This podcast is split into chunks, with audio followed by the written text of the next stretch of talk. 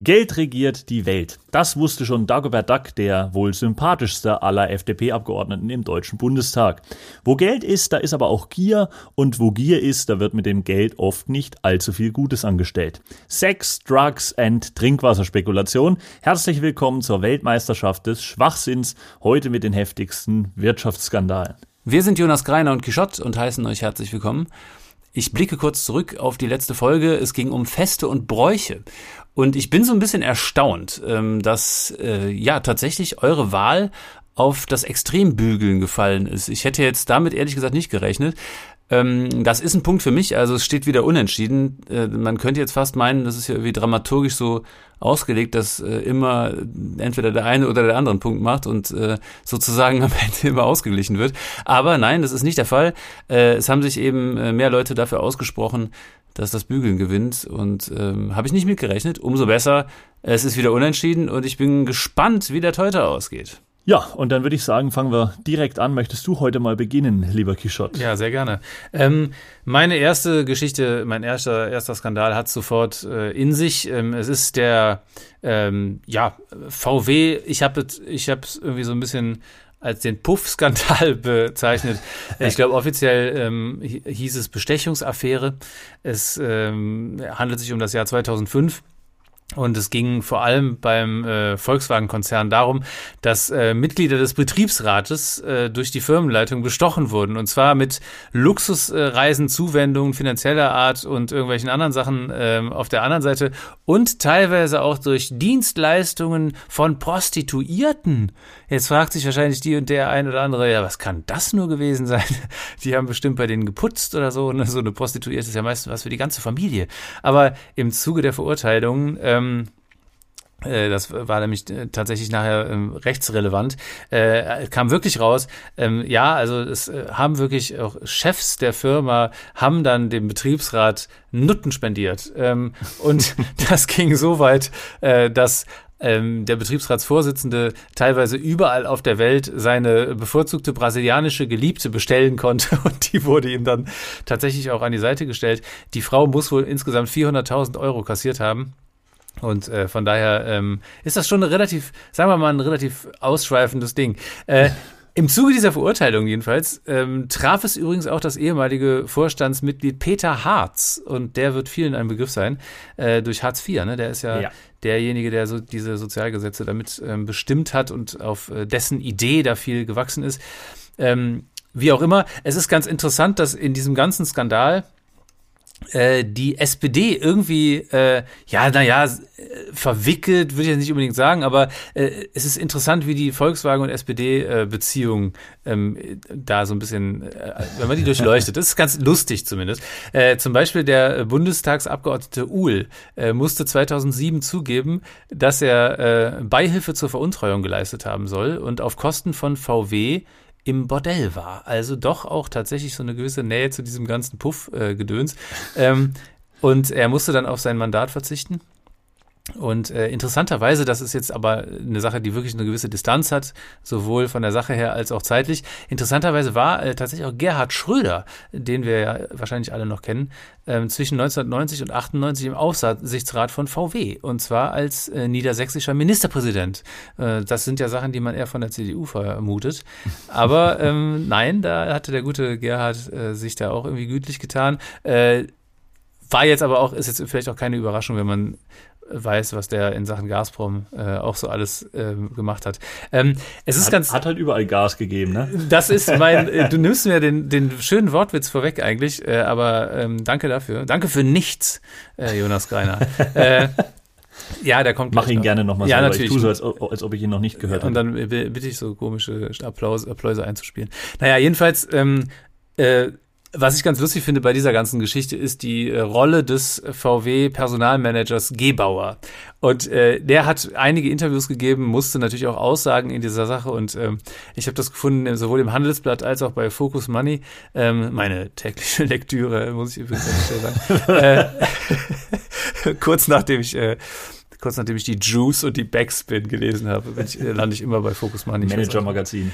Genau. Äh, ja, Focus Money, Money Online natürlich. Ähm, Jedenfalls äh, äh, berichtet er, also er hat äh, etliche Treffen, über 40 ähm, des Betriebsratschefs äh, Volkerts mit dieser brasilianischen Prostituierten überall auf der Welt arrangiert, was ich ja eben schon erwähnt habe.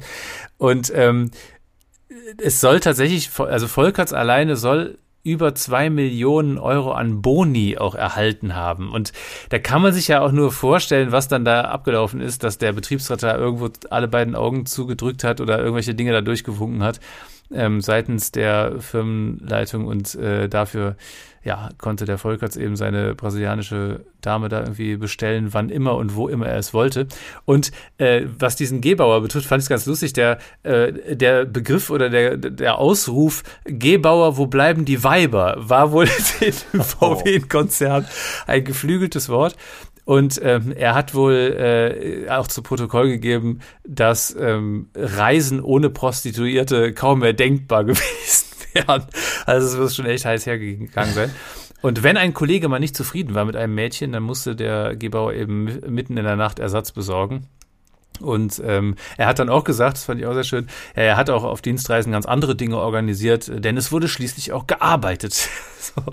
Und ähm, da muss ich dann sagen, und hier kommen wir zu meinem tollen Wortwitz, der jetzt natürlich nur noch die Hälfte an Strahlkraft hat, dadurch, dass du ihn schon halb benutzt hast. Ähm, ich habe mir nämlich äh, einfach aufgrund dieser Analyse ähm, gedacht, also anscheinend wurde nicht nur beim Abgasskandal mehr Gas gegeben als erlaubt. Das auch gut, ja. Nicht schlecht. Also von daher, ähm, das ist so die erste Wirtschaftslappalie, kann man sie überhaupt nicht nennen. Das ist ein Wirtschaftsskandal vom Allerfeinsten, äh, den ich hier ähm, ins Feld führen möchte. Ja, schöne Geschichte und ähm, das passt sehr gut. Ich habe nämlich auch eine, eine ähm, Geschichte aus dem Reich der frivolen Verfehlungen. oh, eine, eine Alliteration sogar. Ja, ja. Ähm, und zwar ähm, der sogenannte Ergo-Skandal ist vielleicht einigen ein Begriff, ist zwar schon wieder etwas länger her und bezieht sich auch gar nicht auf die Ergo direkt, sondern auf die Tochtergesellschaft, auf die Hamburg Mannheimer. Eine ähm, Versicherung und äh, dieser Skandal ist eine sehr schöne Erklärung dafür, warum Überschussbeiträge von Versicherungen auf gar keinen Fall an die Menschen zurückgegeben werden können weil nämlich im Juni 2007 sich einige fleißige Mitarbeiter der Hamburg-Mannheimer auf den Weg nach Budapest gemacht haben, wo es eine kleine, naja, nennen wir es mal Dankeschön-Party für die besten ähm, Vertreter geben sollte. Die Belohnung für die besten ähm, Vertriebsmitarbeiter war eine Party in einer sehr, sehr bekannten, sehr ähm, traditionellen Therme mit Prostituierten und Hostessen für insgesamt, glaube ich, 330.000 Euro ungefähr. Ja, interner Arbeitstitel war Party Total. Oh Gott. Finde ich auch sehr schön. Und der Vertriebsdirektor oder Manager oder wer auch immer, ähm, der das Ganze eben für eine gute Idee hielt, äh, die auch sicher niemals rauskommen würde, der hat dann dort vor Ort verkündet, dass es heute eine dicke Sause gibt und ähm, es sind auch Damen dabei mit verschiedenfarbigen Armbändern, hat er dann erklärt. Und die sind gekennzeichnet, ob die jeweilige Dame dann eine Hostesse oder eine Prostituierte ist. Dummerweise, kleiner Fauxpas, ähm, dieser Manager hat bei seiner Erklärung die Farben verwechselt, was im Laufe des Abends noch für einige unschöne Missverständnisse gesorgt haben soll. das ist dann irgendwann ist das natürlich diese bombenfeste Idee ist dann irgendwann leider rausgekommen und ähm, dann gab es eine Konzernrevision, die sich mit der Aufarbeitung dieses Skandals beschäftigen sollte. Und ähm, dort wurden auch Zeugenaussagen aufgenommen, unter anderem von einer Reinigungskraft vor Ort, die sich über die Entsorgung von zahlreichen benutzten Kondomen beschwert hat. Und es gab auch Zeugenaussagen, die berichtet haben von einem Mann im Außengelände äh, dieser Therme, der dokumentiert haben soll, wie frequentiert die einzelnen Damen waren. Also ähm, sehr abgefahrene, äh, abgespacede Geschichte. Und ähm, der Skandal an sich und alles, was dann vor Gericht landete, war dann natürlich in Deutschland wieder etwas sehr Bürokratisches. Und zwar ging es um Veruntreuung, weil man offenbar so überzeugt davon war, dass die Idee genial ist und äh, wirklich toll, dass man das Ganze dann in den Büchern doch lieber so ein bisschen verschleiert dargestellt hat, dass das nicht sofort auffällt. Und ähm, äh, ja, also ich frage mich bei der ganzen Sache insgesamt, es muss ja in so einem Unternehmen läuft es ja dann so ab, das macht ja nicht der Manager selber, der das Ganze organisiert. Also der kümmert sich da ja nicht um die, um die Anreise und das ganze Organisatorische. Das heißt, es muss wohl so eine kleine Projektgruppe gegeben haben, die das Ganze betreut hat. Und dann sitzt da so ein Azubi drin und der kriegt dann gesagt, Mensch, du, Tim, organisier doch mal eine Dankeschön-Party für unsere, Vertriebs-, für unsere besten Vertriebsmitarbeiter. Und dann gibt's da so eine Nachberatung, dann hat der Team eine kleine PowerPoint vorbereitet und erklärt so, ja, ähm, Chef, also ich habe mir folgendes überlegt, wir haben hier in der Nähe ja eine schöne Burg, da könnten wir hinfahren, können den Saal mieten. Dann ähm, DJ Uwe mit seiner mobilen Lichtshow würde ich noch bestellen. Wir haben einen Schokoladenbrunnen, hinten in die Ecke kommt die Fotobox mit so lustigen Bärten und so Brillen. Und dann hat der, äh, dann hat der Chef auf den Tisch, Tisch geklopft und hat gesagt, ja, geile Idee, finde ich nicht schlecht, Tim. Oder wir nehmen zweifarbige Bändchen. so, und dann sitzt der Tim da und ist ärgerlich, dass er seine PowerPoint verwerfen muss und, und telefoniert mit Budapest, mit irgendeiner Therme, muss irgendwelche farbigen Armbändchen bestellen und äh, äh, Frauen, Prostituierte und ähm, Hostessen. Ja, das ist schon sehr interessant. Und vor allem die Frage, die ich mir dann auch stelle, wenn du dann dort rausfliegst bei dieser Hamburg-Mannheimer nach dem Auffliegen dieses Skandals und du hast dieses Projekt Party Total dort betreut, wie läuft das dann im nächsten Bewerbungsgespräch, wenn es dann heißt, so, Tim, ähm, Sie sind jetzt hier bei uns, äh, wollen hier anfangen. Was haben Sie denn bislang in Ihrem alten Unternehmen für Aufgaben übernommen? ja, so dies, das, diverse Erledigungen. ja, ich habe da den einen oder anderen Rudelbums organisiert. Äh, ja, ja, ne, ist ja hervorragend, Tim. Dann bist du bei uns. Herzlich willkommen. Äh, herzlich willkommen bei VW, Tim. so Ja, also ähm, äh, eine, eine Sexparty bei der Versicherung oder wie ich das Ganze auch mit einem schönen Wortspiel umschreiben würde. Fuck the Police. Oh Gott, Alter, das ist richtig. Okay, hier geht's in die, hier geht's ans Eingemachte. Die scheiß Wortspiele kommen wieder raus hier. Nein, der ist schön. Der Aus ist der schön. unterirdischen Schublade. Fuck the Police, ey. Sehr, sehr gut, ey. Schlimm. Okay.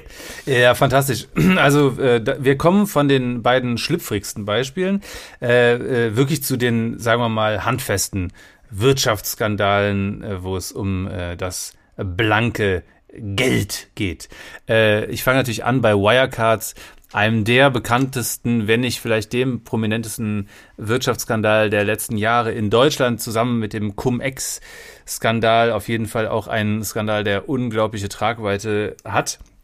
Ähm, Kurz zur Erklärung, äh, Wirecard ist ein Unternehmen, das ähm, ist ein Zahlungsdienstleister, also setzt sich aus den Wörtern Wire und Card zusammen. Das, äh, der Grund ist, äh, man hat äh, damals hin, hinbekommen, ja, warum lachst du jetzt wieder so Oh, blöd? Wirecard setzt sich aus den Wörtern Wire und Card zusammen.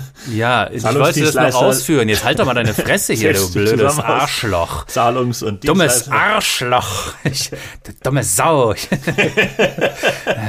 haben den Arschloch hier rumgesagt. Die Shot setzt sich übrigens zusammen aus Key und Schote. Ja, genau, richtig. So, Jo- bei Jonas wollen wir hier gar nicht anfangen. Ähm, also, Sorry. Wire und Card. Du hast ja doch gar nicht, du, du, du, du unterbrichst mich hier und ich will hier schöne Ausführungen machen, damit die Leute verstehen, um was es hier geht. Was ergibt denn Wire und Card zusammen? So. Und der Hintergrund, warum dieses Unternehmen so heißt, ist der, dass man, äh, dass es um Kreditkarten geht. So, das wirst du ja jetzt wohl nicht gewusst haben aus in deinem, weißt du, zwei Meter sieben und zwei Meter sieben Klugscheißer. Einfach so kein Millimeter menschlich, einfach nur ein großer Klugscheißer. äh, also, es geht halt um, ums Internet. Man hat es das Jahr 1999. Das Internet ist für uns alle Neuland. Ähm, und äh, naja, man hat also angefangen, Online-Zahlungen zu verifizieren. Da braucht man irgendwie die Authentifizierung und so weiter. Und Wirecard hat eben durch ähm, ihre ähm, ja, äh, Daten auslesen und ähm, Datenanalyse äh, ging es relativ schnell, dass da irgendwie Kreditkarteninhaber im äh, Online-Bereich als äh, vertrauenswürdig eingestuft werden konnten. Das ist so ein bisschen der Geschäftsbereich. Das war damals ein Start-up, 1999 gegründet, ging 2005 an die Börse. Was auch ganz lustig ist, ist, dass äh, der ähm, Betrieb irgendwie 2001 schon insolvent war. Also das, ich weiß auch nicht, am Anfang ist da relativ viel schiefgelaufen offensichtlich. Ist aber dann irgendwie abgewendet worden, diese Insolvenz oder keine Ahnung, aufgekauft, irgendwas. Jedenfalls ähm, blieb der Name erhalten und 2005 ging man an die Börse. So, und ähm, das äh, ist dann tatsächlich äh, vordergründig erstmal eine ziemliche ähm, Traumgeschichte dieses Unternehmens. Also bald ist das der Superstar des DAX und äh, wird wertvoller gehandelt als die Deutsche Bank. Ähm, dann schreiben wir mittlerweile schon so die, weiß ich nicht, 2015er, 16er Jahre irgendwie. Und ähm, irgendwann kommen Unstimmigkeiten ans Tageslicht äh, im Bezug auf gewisse Umsätze und auch gewisse Aufträge und es ist nicht so ganz klar, was da jetzt real ist und was dem ähm, kreativen Geist irgendwelcher ähm, Firmenbosse oder des Unternehmensleute äh, entsprungen ist. Und deswegen lässt die BaFin, die äh, Finanzdienstleistungsaufsicht, ähm, 2019 äh, das Unternehmen prüfen. Und ähm, das Schöne ist, sie haben sich gedacht, also man muss sich wirklich vor Augen führen, dieses Unternehmen ist mittlerweile so groß geworden, um, Milliarden Umsätze, äh, wirklich der Superstar des DAX und die BaFin sagt sich, naja, da schicken wir schon einen Mann hin, der sich das Ganze mal angucken soll. Und dann ist dieser eine Mann äh, natürlich vollkommen überfordert damit, dieses Unternehmen zu prüfen. Und ähm, das ist so ein bisschen so, als, als würde man sagen, ja, wir müssen hier das Sauerland einebnen. Komm, Manfred, nimm dir eine Schaufel und, und go for it. und äh, es kommt dann halt auch raus, dass äh, es einen Wust aus verschiedenen Treuhandkonten und irgendwelchen Scheinverbindungen gibt, äh, wodurch eine nicht auffindbare Summe von 1,9 Milliarden Euro im Raum steht, von der bis heute nicht klar ist, wo die gelandet ist oder ob es sie überhaupt gibt. Also es ist total absurd. Und ähm, auch Ernest Young wird irgendwann eingeschaltet, dieser Wirtschaftsprüfer, und äh, die stehen wiederum in der Kritik, weil äh, Falschangaben über Jahre nicht aufgeflogen äh, sind.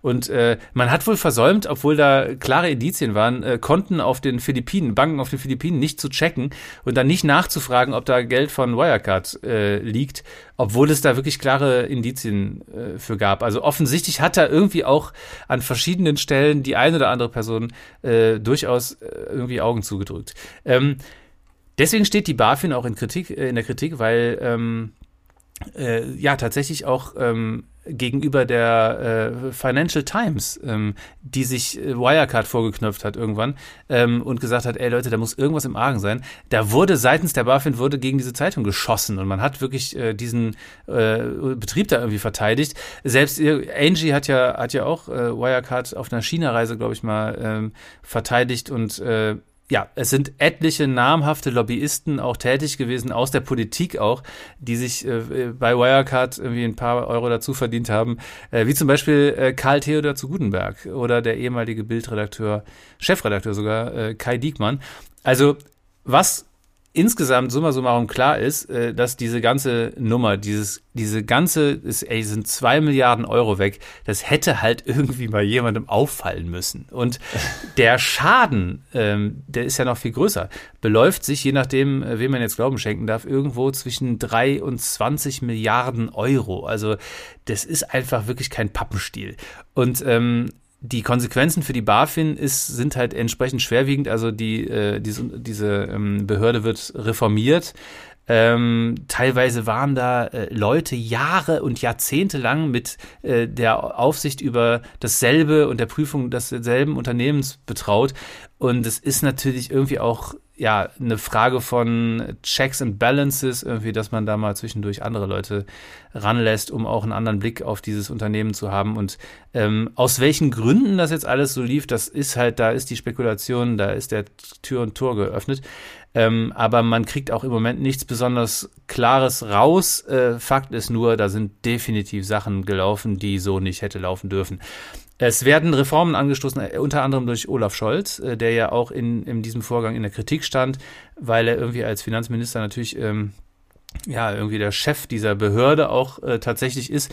Ähm, man hat ihm ja versucht, auch im Wahlkampf da einen Strick draus zu drehen, obwohl er beteuert hat, jetzt habe ich da mit der Behörde und was sie da macht, äh, klar bin ich der Chef der Aufsicht, aber ähm, die Dinge, die da schiefgelaufen sind, ich kann ja die Mitarbeiter nicht einzeln irgendwie äh, an die Hundeleine nehmen. Also äh, weiß man vorseitig, es werden auch keine klaren Angaben gemacht. Also eigentlich ist es wirklich, ja, es gibt Stimmen, die ähm, sagen, er hätte da ähm, irgendwie als Finanzminister, äh, hätte ihm das nicht entgehen dürfen und äh, vor allem muss jetzt da aufgeräumt werden. Das passiert aber auch tatsächlich und ähm, ja, es ist insgesamt ein ziemlich schwieriges und äh, in der Politik weit verzweigtes und verästeltes Thema. Und als neutraler Be äh, Betrachter er macht das alles so ein bisschen den Anschein, als wäre da irgendwo jemand mit einem Gabelstapler beladen mit Paletten von Goldbarren durch so einen Neujahrsempfang gebrettert und im Nachgang sagen alle Gäste, ja, wir haben so einen Windhauch gespürt, aber wir dachten, da wäre einfach ein Fenster auf. Was genaueres wissen wir auch nicht. Also auf jeden Fall, ja, eines der fettesten ähm, Probleme im Bezug auf äh, Wirtschaftsskandale. Ja, ich glaube auch der größte Wirtschaftsskandal der deutschen Geschichte. Ne? Also ja, wie gesagt, Cum-Ex ist ja, das ist ja auch irgendwo ähm, eine Sache, die verästelt ist. Und ja, also ja, auf jeden Fall ein ähm, auch eine krasse Geschichte dieses Unternehmens einfach, das ja, äh, ja, wie gesagt, irgendwie ähm, offensichtlich an vielen Stellen äh, ja nicht so ganz korrekt gelaufen ist. Ja, also auf jeden Fall ähm, ein, ein, ähm, ein Wirtschaftsskandal mit äh, großem Ausmaß. Der ähm, eine Typi von Wirecard wird ja nach wie vor gesucht, hängt an jedem Bahnhof rum.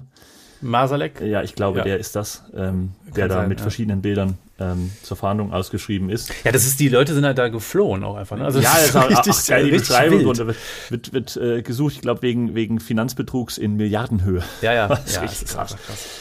Naja, ähm, ich komme mal zu meinem nächsten äh, Punkt, zu meiner nächsten Story. Und ähm, es ist jetzt nicht direkt ein Wirtschaftsskandal, es ist eine Bündelung von Wirtschaftsskandalen oder insgesamt von ähm, ja, kontroversen ähm, Dingen, den ich zusammengefasst habe unter dem Oberbegriff die Deutsche Bank. Komisch, kenne ich gar nicht. Die Deutsche Bank setzt sich zusammen aus den Wörtern Deutsche und Bank. Kleiner Bastard. und ähm, ja, wer die Deutsche Bank so ein bisschen kennt, der weiß, dass die Deutsche Bank immer wieder mal ein Garant für zweifelhafte Aktionen ist und im Punkto Moral irgendwo zwischen Lord Voldemort und Pablo Escobar ähm, rangiert. Ja. Also wenn es jemanden gibt, der Deutschland in der Außenwahrnehmung noch besser vertritt als EU-Kommissar Günther Oettinger, dann ist es die Deutsche Bank. Und ähm, die Deutsche Bank wurde ja schon 1870 gegründet, als Deutschland noch nicht einmal einen Kaiser hatte, also ein sehr, sehr altes Unternehmen, hat sich aber rasant entwickelt. Heute ist die Deutsche Bank international tätig und sehr beliebt, zum Beispiel in den USA, wo das besagte Kreditinstitut oder die besagte ähm, Bank das besagte Geldhaus, ähm, über sieben Milliarden Euro nee, nicht Euro, sondern Dollar, sieben Milliarden Dollar Strafe zahlen musste im Zusammenhang ja, mit der ja, Finanzkrise von 2008. Also auch schon eine hübsche Summe. Und. Ähm, ja, das ist nicht das Einzige, was die Deutsche Bank so treibt. Die Deutsche Bank hat insgesamt immer wieder Sympathiepunkte gesammelt, regelmäßig zum Beispiel auch mit ihren wertvollen Kunden, mit ihren wundervollen, ähm, tollen äh, Geschäftskunden wie zum Beispiel Donald Trump, mit dem die Deutsche Bank dann äh, Anfang 2021 die Geschäfte eingestellt hat, aber so spät, ja. Also die Deutsche Bank hat die Geschäfte mit Donald Trump ungefähr eingestellt, als der schon auf dem Todesstern Hausverbot hatte. Also wirklich äh, extrem spät. Und in die Liste der Kunden reiht sich zum Beispiel Beispiel auch ein gewisser Jeffrey Epstein ein. Der ist vielleicht einigen Begriff. Ähm, wem der Name jetzt nichts sagt, einfach mal die Netflix-Serie dazu anschauen. Stichwort sexuelle Gewalt gegen Minderjährige.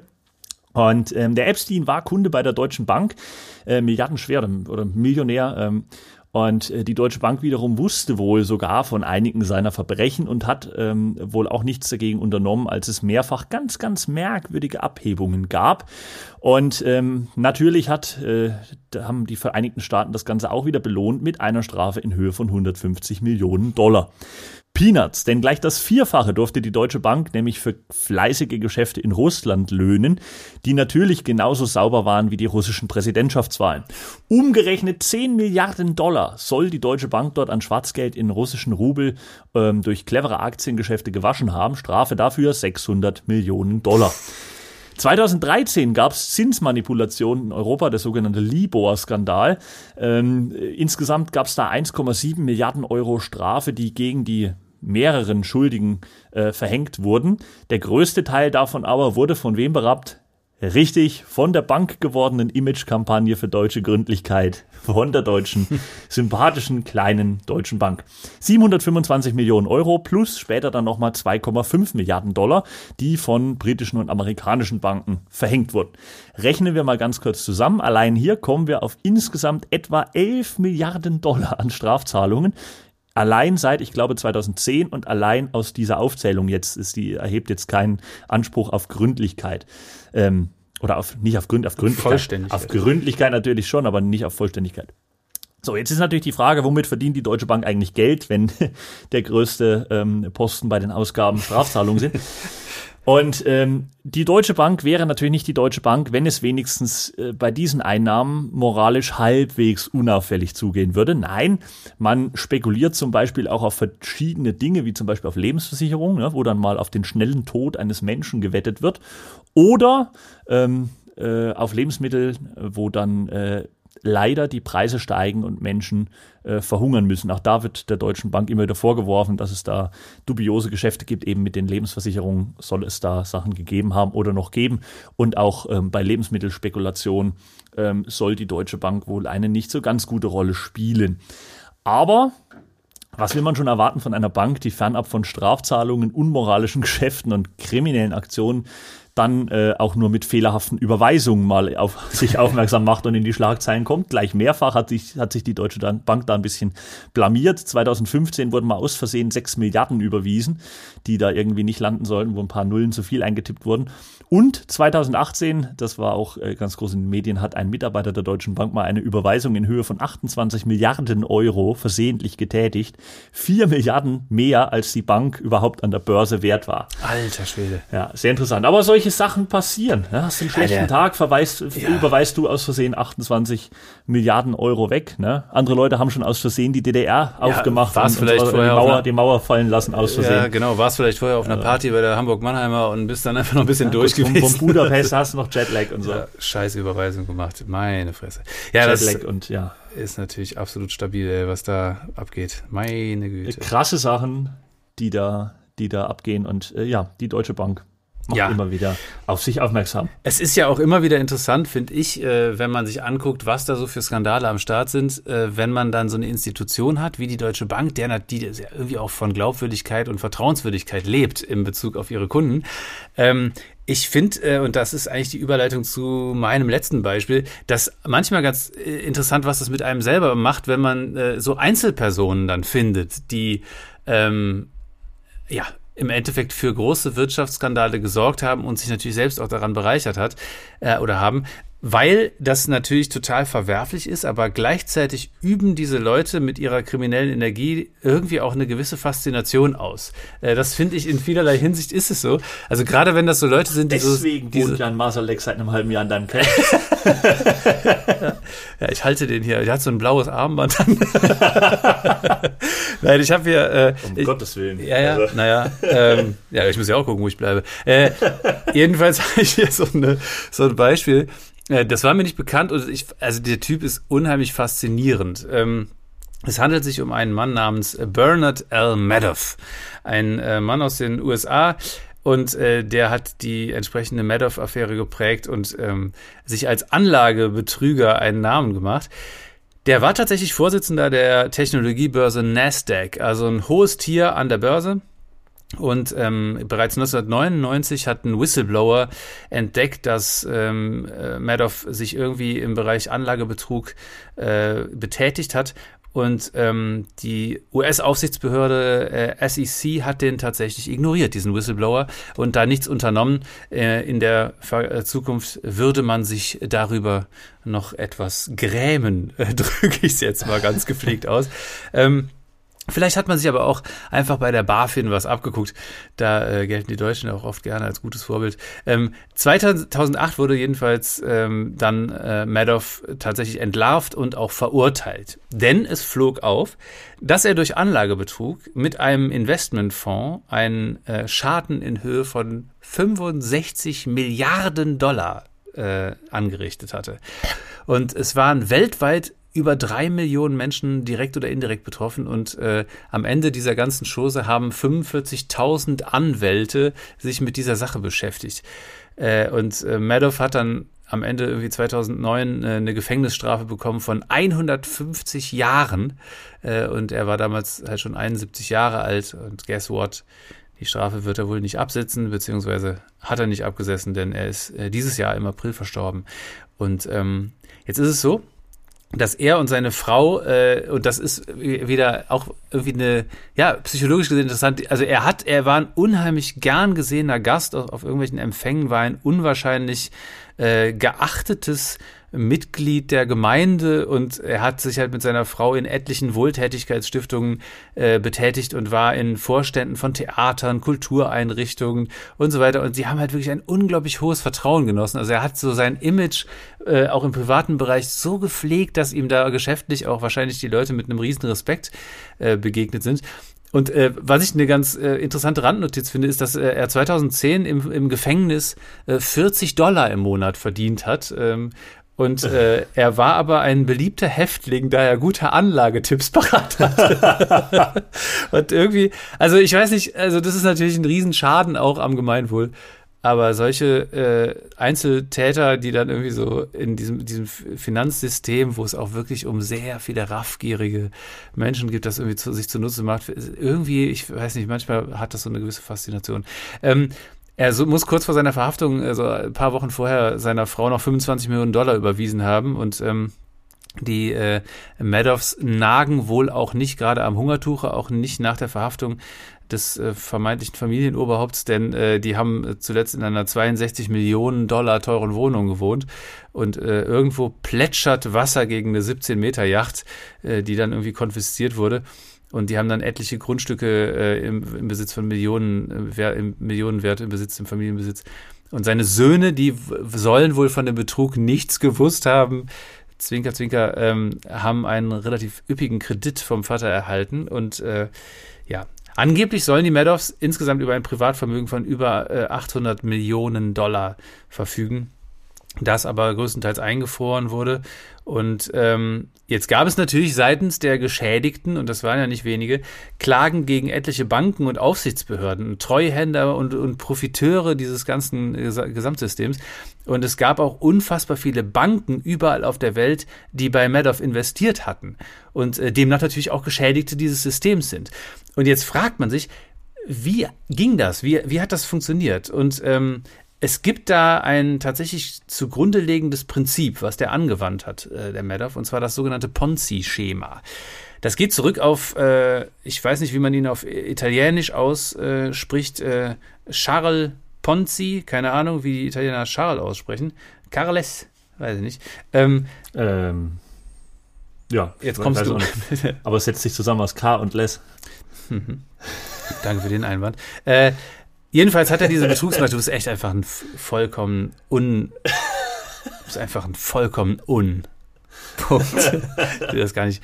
Das ist so unwürdig, das weiterzuführen, das ist, den Satz überhaupt weiterzuführen. Ich ignoriere dich ab jetzt immer. Ich mache das alleine weiter. So, Freunde, das war's mit Jonas Greiner. Jetzt kommen nur noch die. Ciao. Das auch, wäre auch für mich eigentlich am Ende besser, wenn ich irgendwie. Da, und wer wird der Weltmeister des Schwachsinns? Die letzte Folge habe wieder ich gewonnen. Ja, genau. Ähm, Konfetti. Naja, jedenfalls das Ponzi-Schema. Und das ähm, ist ganz interessant. Äh, irgendwie, dieser Ponzi hat ähm, Anfang des äh, 20. Jahrhunderts äh, diese Betrugsmasche erfunden, in der es eigentlich darum geht, äh, dass man äh, Investments macht. Also er ist da quasi auch als, als ja, als Investment, als Investor für irgendwelche Sachen aufgetreten, hat sich von Leuten äh, Geld geben lassen, äh, das für die investiert und denen auch relativ schnell, relativ okay äh, Gewinne ausgezahlt. Ähm, allerdings ohne, dass da irgendeine Bilanz zugrunde lag und auch ohne, dass tatsächlich großartige, vielleicht waren sie auch da, man weiß es nicht, ist auch völlig egal, äh, ohne dass es irgendeine Rolle gespielt hätte, ob es tatsächlich Gewinne in diesen Investitionen gab. Das System beruht dann darauf, dass äh, exponentiell mehr Neuanleger kommen müssen, die dann wieder Geld in dieses System spülen, mit dem die Leute ähm, ausbezahlt werden können und denen Gewinne ausgezahlt werden können, die äh, schon da sind. Und das ging so weit, dass eben Leute irgendwie auch bei Madoff dann ihre Häuser gefändet haben, weil die einfach raffgierig geworden sind und haben da immer mehr Geld in diese dieses System geblasen. Und natürlich ist das irgendwie auch ja, das sind ja hochintelligente Menschen, die das machen. Äh, was ich dann auch fragen muss, wie krass muss diese Sucht auch sein und dieses System, äh, in dem man da drin steckt, ähm, dass die nicht irgendwann sagen, ja, ey, ganz ehrlich, also das hat schon auch irgendwie eine Grenze. Es hat schon, irgendwann fliegt das natürlich auf. Das geht ja nicht gut. Und ähm, ja, das ist halt irgendwie so diese Zocker-Mentalität anscheinend. So, ähm, weiß nicht, Uli Hoeneß äh, wird mir da wahrscheinlich beipflichten. Ähm, und äh, naja, also im Gegensatz zu diesem äh, oft zitierten Schneeballsystem ist halt hier in dem Fall auch vor allem der Punkt, dass die Anleger nicht genau wissen, wo ihre Gewinne eigentlich herkommen. Das ist den meisten Leuten aber natürlich auch scheißegal. Was ich da, wie gesagt, interessant finde, ist, dass so dieses Recht, die rechnerische Unmöglichkeit dieses Systems den Leuten, die es betreiben, klar sein muss. Dementsprechend ist die Sucht nach dem Profit irgendwie so groß und ich glaube auch so dieser, ja, irgendwo dieses Machtempfinden da äh, immer weitermachen zu können ähm, dass die Leute da ähm, das so weit machen, bis das System zusammenbricht. Und ich meine, im Fall von Madoff, der hat das durchgezogen, bis er 71 war, also irgendwie so. Äh, was die Quintessenz für mich ist, ist, dass äh, Wolf of Wall Street einfach viel mehr ist als bloß ein Hollywood-Streifen. Absolut, ja. Also da gibt es ja verschiedene andere ähm, Hollywood-Filme auch, die da so reale Fälle aufgreifen, die man jetzt auch nicht glauben kann so richtig, aber Catch Me If You Can zum Ja, Beispiel. genau. Ähm, war ja auch sehr interessant. Oder, ähm, Interessanterweise auch Pain immer von Leo DiCaprio gespielt. Ne? Ja.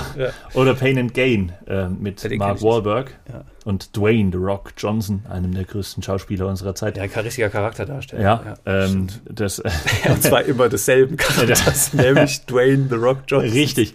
Ähm, aber äh, der Film an sich auch nicht so schlecht. Da spielt auch Monk mit. Ah, Ähm, okay, Der, der ja. ähm, ach, wie heißt der? Tony Shalhoub. Ähm, sehr guter Film und das ist wohl auch auf einer wahren Begebenheit auch von so einem, der da so ein bisschen Ja. ähm, verbrechermäßig unterwegs war. Ich finde übrigens an der Stelle äh, Monk, also der, ich weiß nicht, wie er heißt, aber der Tony sieht, Shalhoub. ja, sieht's immer so ein bisschen aus wie, äh, wie ähm, Jerry Seinfeld in Traurig, finde ich. Also, und ohne Locken. Aber es ist so ein, weiß ich nicht, kann man ja mal, kann, müssen wir mal nachprüfen, das stimmt. Müsste man nochmal nebeneinander legen. Ich würde derweil ähm, schon mal mit meiner letzten Geschichte hier Sehr gerne. ähm, noch ins äh, Spiel vorrücken. Die Siemens äh, Schmiergeld-Affäre ähm, Ende 2006 begann mit einer ganz umfassenden Razzia bei Siemens, äh, der größte Skandal eines der größten deutschen Konzerne.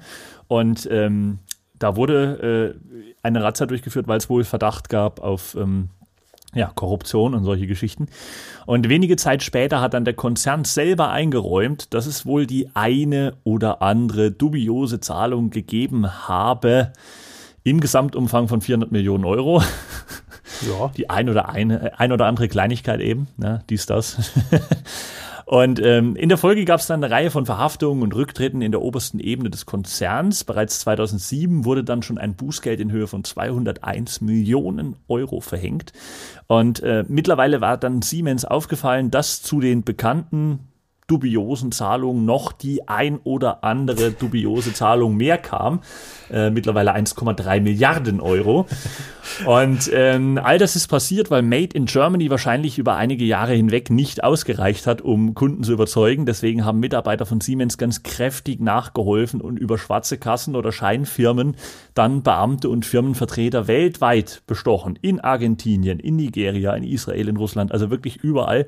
Ähm, muss es da Bestechungen gegeben haben in was weiß ich wie viel Hunderten oder Tausenden Fällen.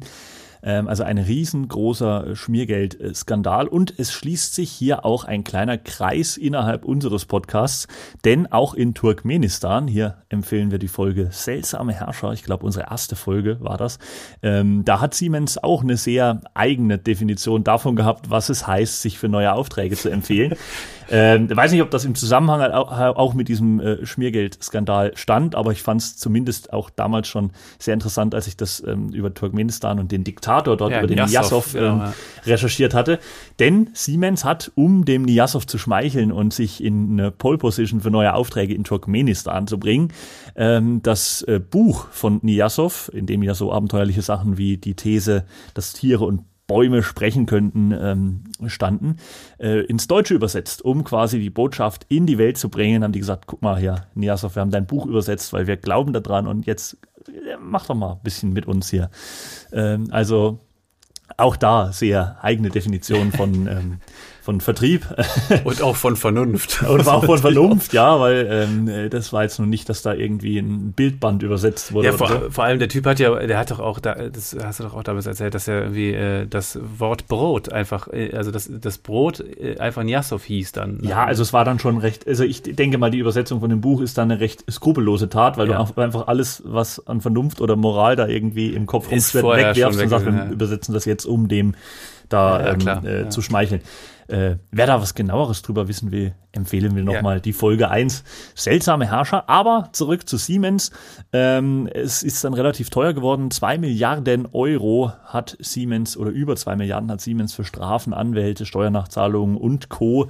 im Rahmen dieser Schmiergeldaffäre dann oder im Nachgang zu dieser Schmiergeldaffäre ähm, berappen müssen. Und das ist halt auch eine relativ hohe Summe. Aber muss man dazu sagen und muss man Siemens jetzt auch zugutehalten, der Konzern hat das Ganze auch genutzt, hat eine umfassende äh, Aufarbeitung begonnen und gilt heute für viele als ein ähm, großes deutsches Vorbild in Sachen Korruptionsbekämpfung. Also Ja. es besteht Hoffnung, manche lernen dann auch daraus.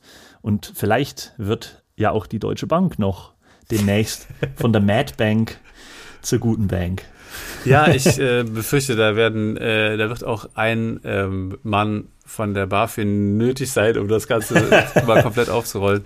Äh, ja, das sind natürlich auch Größenordnungen, äh, in denen wir uns hier be bewegen, die so, äh, ja, die so hoch sind, dass man ähm, ja wahrscheinlich auch äh, vermuten kann, wenn das rauskommt und rausgekommen ist, ist es möglicherweise einfach nur die Speerspitze dessen, was da noch im Verborgenen gelaufen ist. Ähm, von daher, äh, ja, Geld regiert die Welt, das ist die eine ähm, Sache, aber wo das Geld herkommt, ist in vielerlei Hinsicht dann oft gar nicht so entscheidend. Das ist so, ja. Gutes Schlusswort an dieser Stelle und ähm, das war's wieder mal von unserer Folge dieses kleinen Podcasts über die Abgründe des menschlichen ähm, Verhaltens und äh, Schwachsinns und äh, verrückte Dinge und alles Mögliche, was man so findet und Zusammensetzungen von verschiedenen Wörtern in der deutschen Sprache. Ähm, wir freuen uns, dass ihr dabei wart und wir freuen uns auch schon, oder ich zumindest freue mich auch schon auf die nächste Folge. Ich nicht, aber das ist eine andere Geschichte. Natürlich äh, habe ich dich trotzdem lieb, Jonas, das ist ja selbstverständlich. Und äh, wir äh, ich, ja, wir werden ähm, euch beim nächsten Mal wieder eine Auswahl präsentieren und bitten euch natürlich und äh, laden euch dazu ein. Meldet euch per Social Media, stimmt ab, welcher Wirtschaftsskandal euch am skurrilsten und am bescheuertsten erscheint und äh, dann verkünden wir beim nächsten Mal natürlich, was da der Seher oder die Seherin ist. Ja, die längste Abmoderation in der Geschichte unseres äh, langjährigen Podcasts hier. Aber gut, dass du das auch durch die Reflexion dessen nochmal weiter in die Länge ziehst. Ja, na, man muss doch, man muss doch einsehen, wenn man dann auch einen Fehler macht. Wer bis hier hierher ähm, gehört hat, kann bei mir ein kostenloses Bier geltend machen. Oder wenn er ein rotes Bändchen hatte. Aber hören wir damit auf. Das und Herren, soweit. Genau. Vielen, vielen Dank fürs Zuhören. Äh, mein lieber Jonas, ich freue mich aufs nächste Mal und äh, mach's gut. Und yes. Tschüss zusammen. Ciao.